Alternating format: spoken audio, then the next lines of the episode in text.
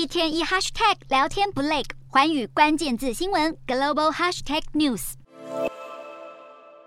炙热的铁板滋滋作响，肉香四溢。世足赛首度在中东国家登场，也助力提高了清真经济的能见度。而清真经济不但规模庞大，而且成长迅速。日前，伦敦更首度举办第一届的清真世博会，抢攻穆斯林商机。主办单位指出，清真产业不光只是局限在肉类和食品，更遍及时尚、美妆、旅游，甚至是制药等领域。光是去年总产值就达到约六十二兆台币，更是前景看俏。正如西方以感恩节和耶诞节为中心，形成了年底的购物旺季。对于清真产业来说，则是锁定穆斯林的斋戒月，明年将落在三月下旬。而目前全球穆斯林人口已经直逼二十亿，成为素食业和餐饮界都难以忽视的客群，也正引爆清真经济。